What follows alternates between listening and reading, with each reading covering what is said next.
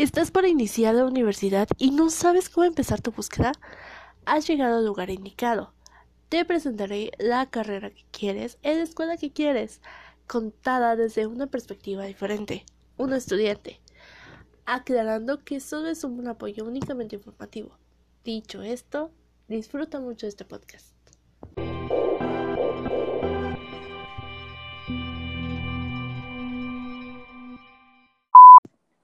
Hola, hoy estás escuchando estudiantes. Estamos con Axel. ¿Qué tal, Azu? ¿Cómo te encuentras? Bien, ¿y tú cómo estás? Eh, bastante bien, bastante bien aquí.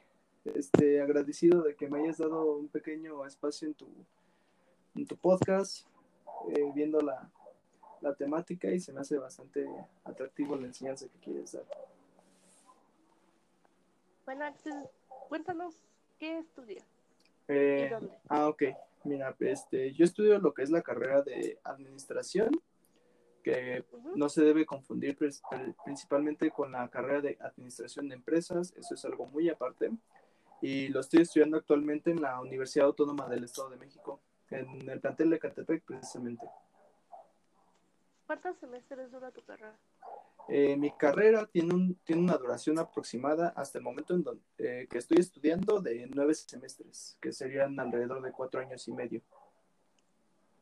Nos estabas diciendo que es diferente a administración, administración de empresas. Claro. ¿Cuál es la diferencia? Eh, para ser simple y conciso, administración de empresas es, como su nombre lo dice, prácticamente administrar una empresa. Y la parte de administración te abarca todo en general. La ventaja de esto es que te puedes posicionar en donde a ti te gusta o donde a ti te plazca, ya sea en el gobierno, sector, este, sector salud, este, alguna, alguna de, de logística o hasta incluso alguna empresa privada. Entonces, ¿consideras que sí está muy completa tu carrera? Es como más general, ¿no? Yo considero que sí está mucho más completa eh, porque desde el principio te están, te, te, completan con todo, con la parte contable, con la parte logística, con la parte de derecho. Y, y de hecho nunca te, nunca te imponen esa parte de organizaciones privadas, sino que te lo enseñan prácticamente todo en general, sino que ver hasta incluso en la parte de gubernamental, de la parte de adquisición de bienes, adquisición de otras de otras cosas y incluso el monitoreo de otras partes. Entonces, tampoco nos vamos muy enfocados a las organizaciones. Entonces, ven un poquito de todo.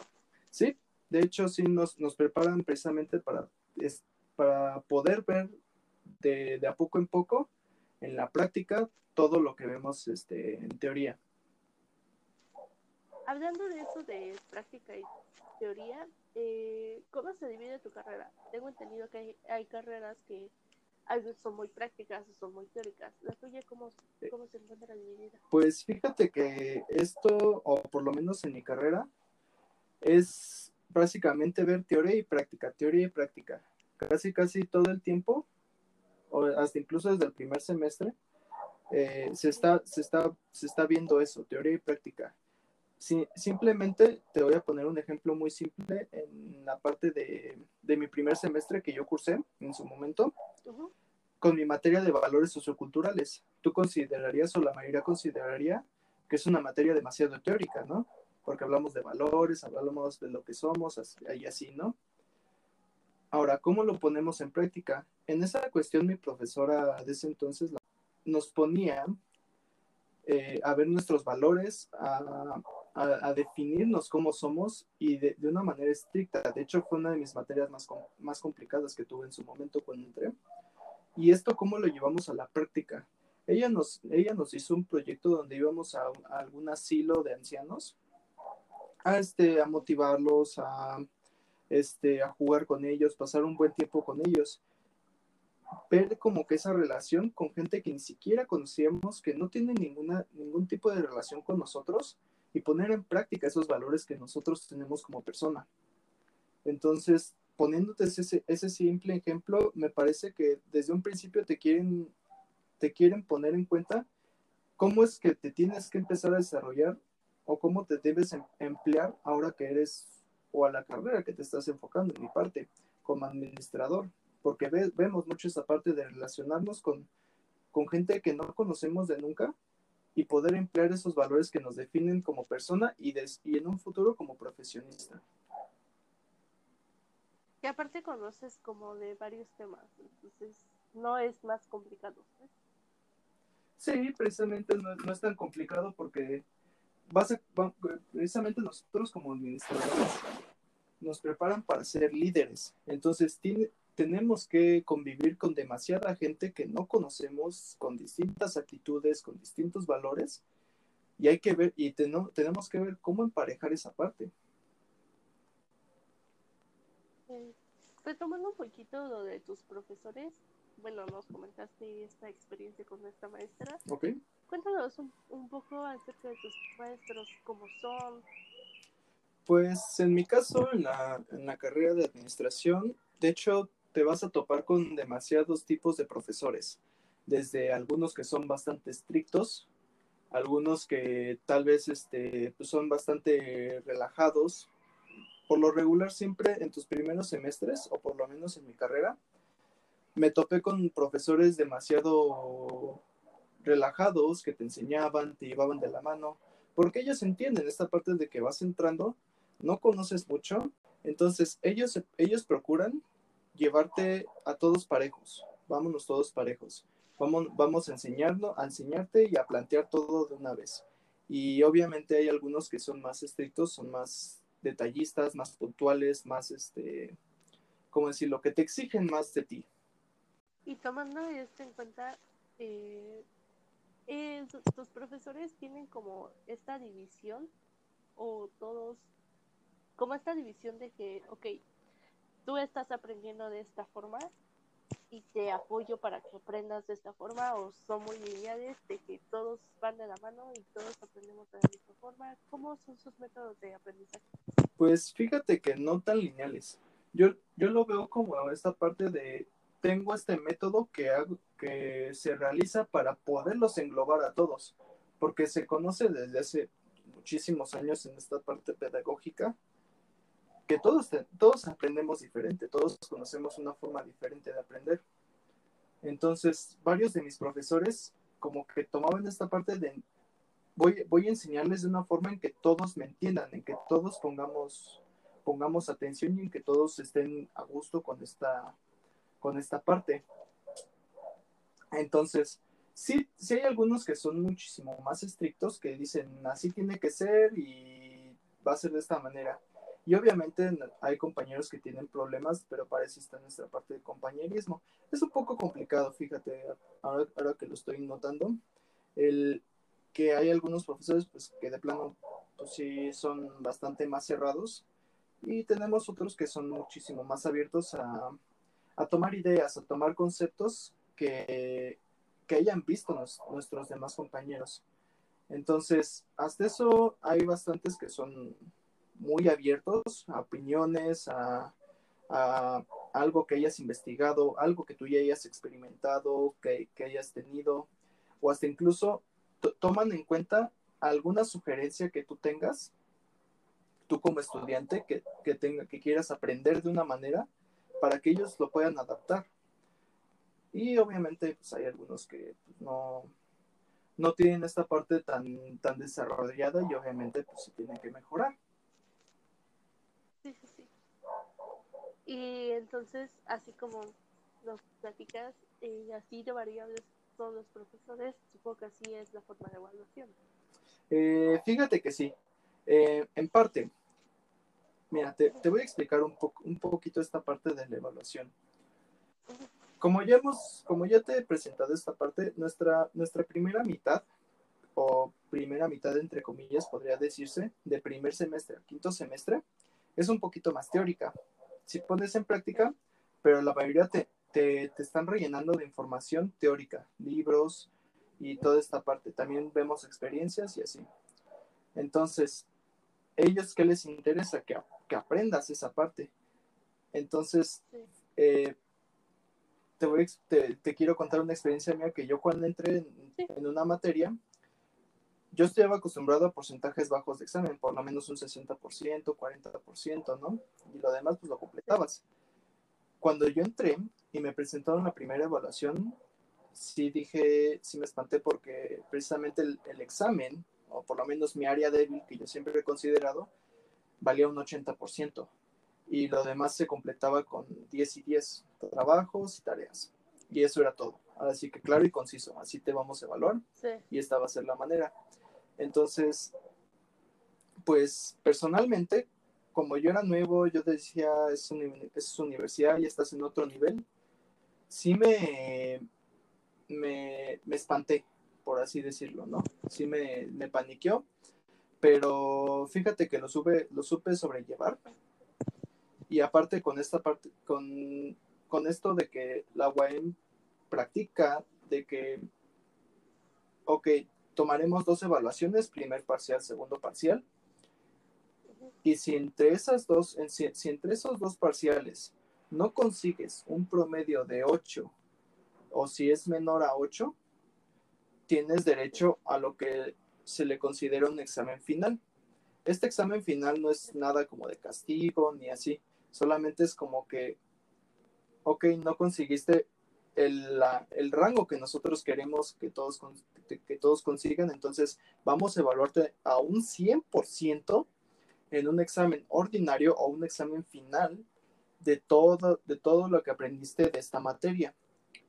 Entonces, en parte te obliga a estar todo el tiempo aprendiendo, a acoplarte, a estar este, atento a tus clases. ¿Por qué? Porque te motiva a no, a no tener, o en mi caso de que no me gustan los exámenes, a no presentar un examen final. Entonces, ese examen es 100% examen, porque en otras carreras, como ya sabemos, nos han comentado que puede ser un proyecto o puede ser alguna entrevista, como en psicología que vimos con Fer, que podía ser como un proyecto. No sé, en tu caso también es 100% examen o igual puede ser un- una empresa o, o algo así. mm, pues fíjate que en nuestra parte eh, se puede llegar a, a una pequeña negociación con los profesores sobre si pre- o sea, pero que obviamente beneficie a todos o a todas las que los que se fueron a ese examen final. Si es si se va a aplicar algo, se tiene que aplicar para todos. Y obviamente tiene que ser de acuerdo a la materia que se está llevando. En este en este caso, en la parte de valores socioculturales yo lo vería complicado hacer como un proyecto o algo así. Pero recientemente, por ejemplo, en mi materia de, de calidad y certificación, el profesor llegó a un acuerdo con mis compañeros y se, se reevaluó las, los trabajos que tuvieron mal.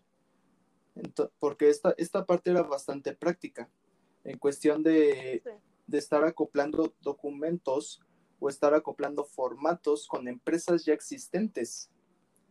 Entonces, como, como no me pudiste o no, no, no pudiste desarrollar muy bien o acoplar muy bien tus proyectos durante el semestre, te doy la oportunidad de que los mejores, de que los apliques mejor y hasta incluso yo te puedo apoyar para que obviamente tú no te quedes esa parte este, de no aprendí nada, sino que más bien yo refuerzo esta parte de que quizás no te puse tanta atención, no pude este, apoyarte tanto porque también mi grupo es numeroso.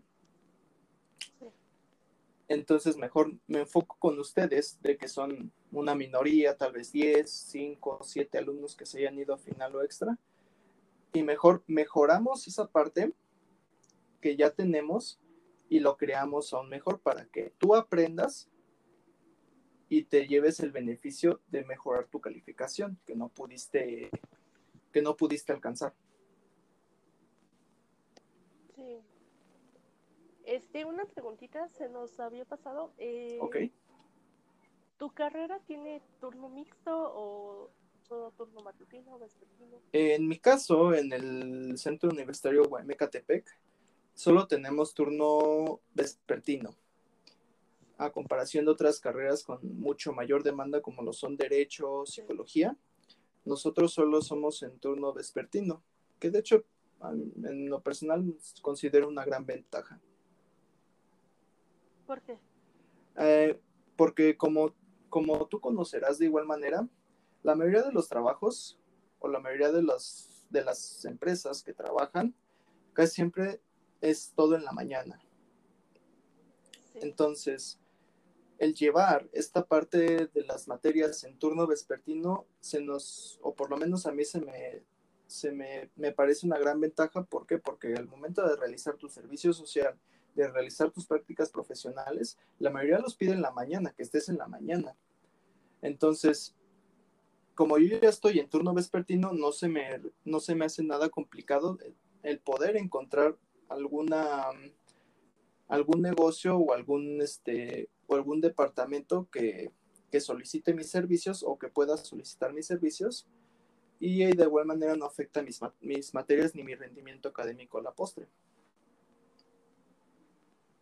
Eso suena bastante bien. Y tocando ese punto, eh, una vez egresado, ¿en qué ámbitos o en qué áreas te podrías desarrollar? Eh, bueno, como, como sabemos, mi materia es bastante completa en casi todos los aspectos. Entonces, como que, ah, como que durante toda la carrera tú vas, tú vas viendo, ah, mira, me, está gustando cómo, cómo, cómo, es esta parte, cómo es esta área, porque tú ves de todo, desde lo, logística, derecho, finanzas, economía, tú puedes decidir como a qué rango te vas a ir, ¿no? Entonces, ¿para qué? Para que tú, tú como egresado, tú, tú administrador egresado, tú digas, yo desarrollé mejor esta parte de recursos humanos, ¿no? Por así decirlo, un ejemplo. Entonces, yo como desarrollé mejor esa parte, tengo una mejor competencia en el ámbito laboral. O sea, yo ya sé, en todo, en mis cuatro años y medio que estuve aprendiendo, que yo tengo, yo tengo una, mejor, una mejor ventaja en el, en el área de recursos humanos o yo tengo una mejor, una mejor ventaja en el área de logística o en el de compras o en el de finanzas. Es, esa es la ventaja de por lo menos de, de, mi carrera, porque de hecho tengo algunos compañeros que, que, quieren desarrollarse hasta incluso en el área en el área política y eso es, y eso es bastante bien, digo, no, no te limitan a solamente una empresa, como te había mencionado previamente, sino que también te dicen, tú ve a donde a ti te, te, acomode mejor, tú te estamos preparando para que tú estés en el área que, en, en el área competitiva donde tú mejor te desarrolles. Entonces, tengo compañeras que, incluso quieren ir al, área política, obviamente al área de recursos humanos, tengo compañeros que quieren estar en el área, de, en el área contable y que precisamente son bastante buenos.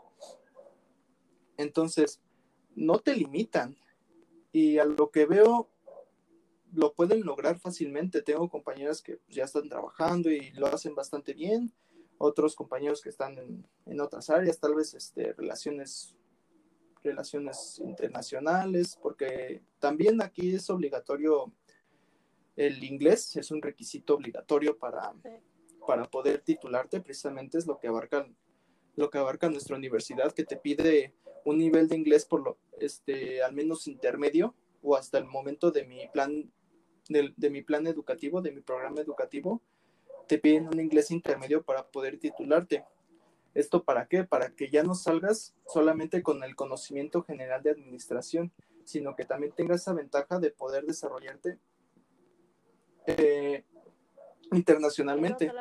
Sí, porque obviamente te pide el inglés forzoso, de inglés intermedio, pero también ofrece otros, otros idiomas como lo es francés y alemán. Entonces, yo creo que la universidad te prepara con esas armas para poder hacerle frente a la competencia en un futuro o ya cuando seas un egresado. Sí, poder desarrollarte en el área que quieras. Sí, precisamente. Entonces, ya sea en el área pública o en el área privada, donde tú desees, tú vas a, tú tienes, tú vas a salir con las competencias necesarias.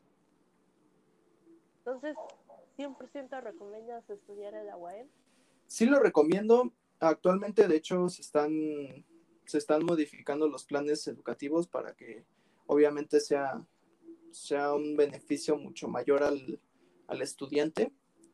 De hecho, en esta, en esta parte que te comento del inglés, se le está exigiendo de primera mano ya la materia de inglés intermedia desde segundo semestre, precisamente. ¿Para qué? Para que en tus últimos semestres sea, sean materias bilingües. ¿A qué me refiero con materias bilingües? Que tomes incluso, no sé, el área de, economía o la parte de, de calidad y certificación, lo puedas tomar en inglés y tú ya salgas súper preparado para el ámbito laboral. la, la, universidad ahorita está en un proceso de desarrollo de mejora para el estudiante, para, porque obviamente conocemos la demanda laboral, es súper exigente, obviamente a, a, estos días es mucho más exigente que hace años cuando el inglés era un beneficio, era un privilegio prácticamente, y ahorita ya es una obligación.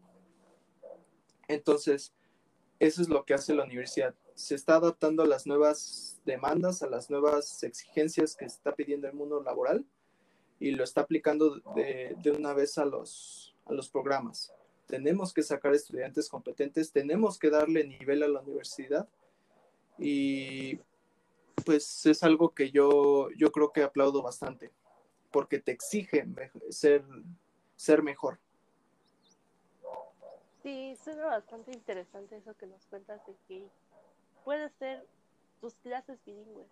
Eso está bastante interesante. Sí, de hecho, pues sí es algo que, le han, que le han tratado, tratado de, o han precisado en, en implementar. De hecho, como algo extra, no sé si me lo permitas. Sí, obviamente. Eh, la universidad tiene un programa de de, este, de movilidad internacional o, incluso nacional. Esta es, es, una parte de movilidad en general, donde tú estudiante tienes la capacidad de, de, decir, ok, quiero intentar un semestre tal vez en, en la UNAM, en esta UNAM que, que, yo quiero. Y dice la universidad, ah, ok, mira, te piden tal rango de, de calificación, bueno, de promedio general. Este, y la, y la universidad apoya esos gastos. De hecho, te precisa un lugar cercano para que no tengas que, que gastar en cuestión de transporte y esa situación.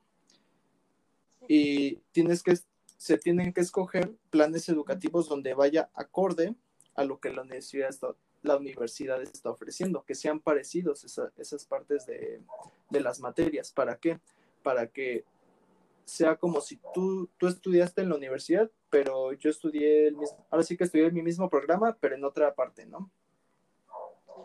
Y es una, y es una situación que pues yo creo que se agradece. Hay, ha, habido ah, compañeros que se han ido a Chile, Argentina, Colombia, en España.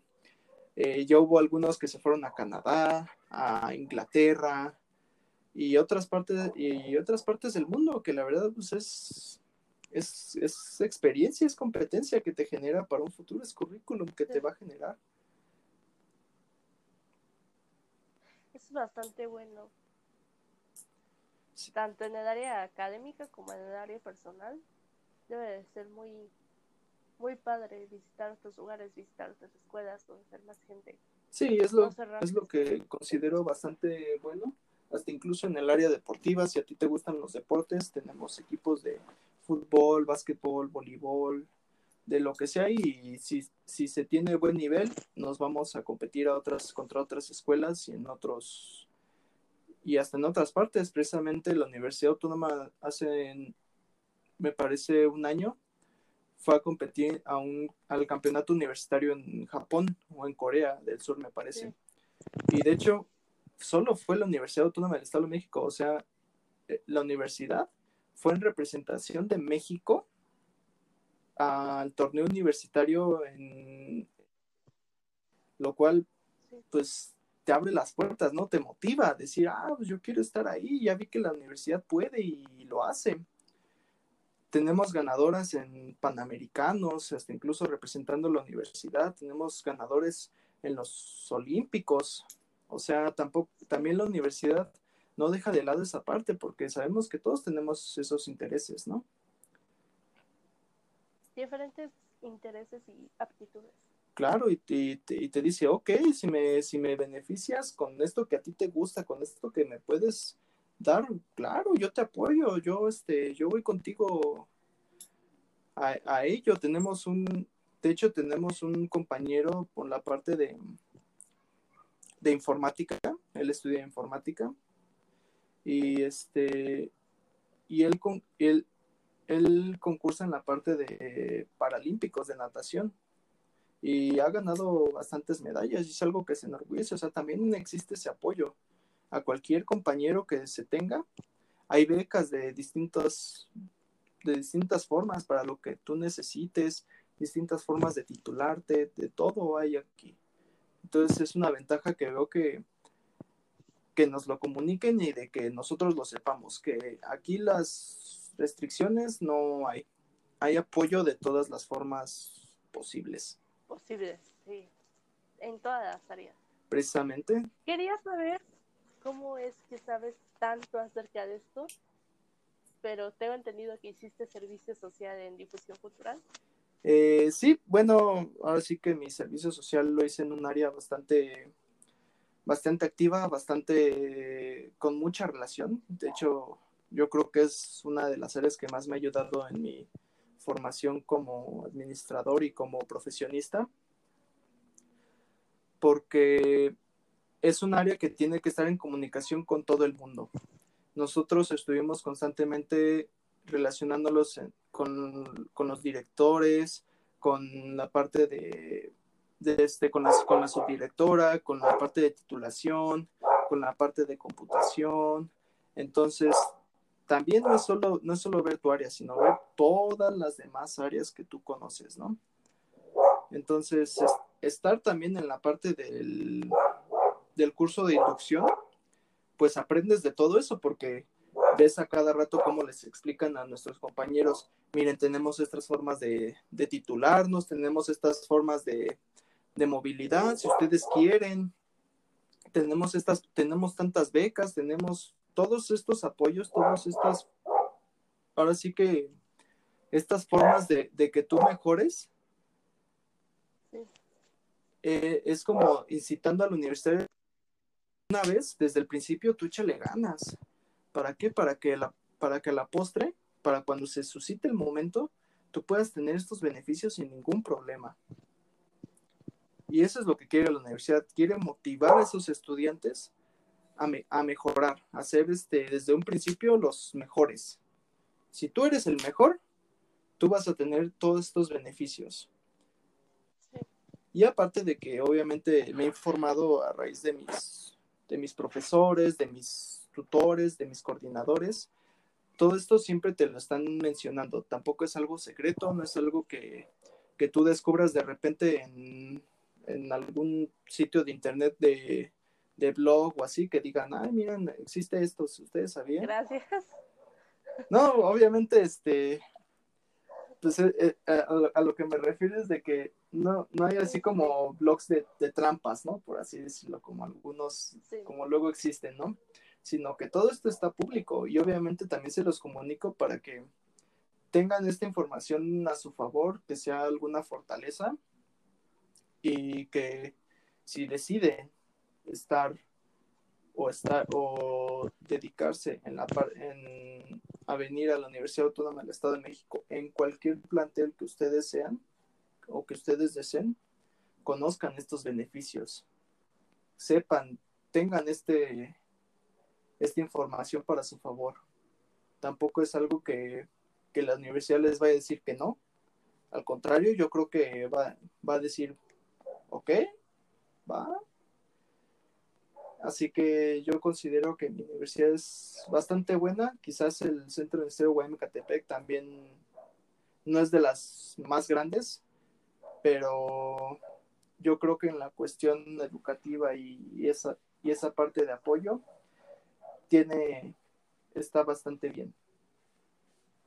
Tiene bastantes beneficios, sí, más que contar, ¿sabes? Sí, tiene suficientes beneficios. Y aparte de la preservación natural, porque tampoco estamos tan urbanizados. Sí, está, está muy padre esa escuela. Bueno, Axel, mira, ya terminamos, pero no sé si nos quieras comentar algo decir otra cosa.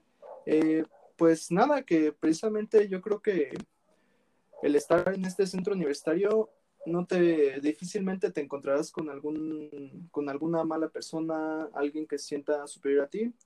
La verdad es que la universidad no discrimina a nadie, al contrario, yo creo que hasta los apoya. Y, y siempre existe el apoyo para siempre existirá el apoyo para todos en el ámbito que te quieras desarrollar más. Y yo creo que este centro de historia es bastante humilde, nunca vas a encontrar profesores, o por lo menos en mi parte no encuentro profesores que sean que se sientan muy superiores, al contrario, siempre tratan de, de, familiarizarse mejor contigo, de tener una buena relación contigo como estudiante y como compañero, porque conocen esa parte de que están desarrollando profesionistas y de que en algún futuro tú seas ese compañero profesionista que trabaja a su lado, ¿no? Formar esa fortaleza. Sí. Entonces, yo considero mi centro universitario muy completo, muy amigable, muy familiar. Literal, sí se siente como tu segunda casa después de bastante tiempo de estar ahí. Y este, y la verdad, la gente que conoces eh, se vuelve casi casi toda tu familia, ¿no? Y pues darle esta información a, a estas nuevas generaciones que van a entrar me parece bastante útil y obviamente aprovechenlo úsenlo como, como ustedes mejor prefieran, ¿no? Pero que sea siempre para un bien. Bueno, Axel, muchísimas gracias por toda la información. No, a, ti, Azucena. Gracias por todo. Cuando quieras regresar, esta es tu casa. Esperemos que todos los entrevistados tengan la misma pasión por su escuela que tú. Por supuesto. Eh, yo creo que hay muy poca gente que no siente pasión por una universidad a la que representa, ¿no?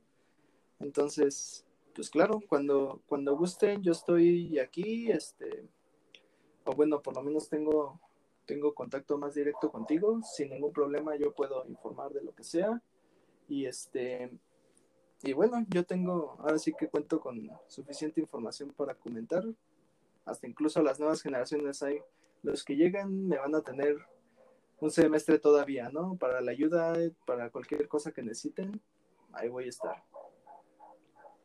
Bueno, muchísimas gracias, Axel. Espero que la poca o mucha información brindada te haya sido útil. No olvides que puedes escuchar este podcast en Spotify y YouTube. Recuerda suscribirte, darle like, compartir y comentar para sugerir alguna escuela o carrera de tu interés.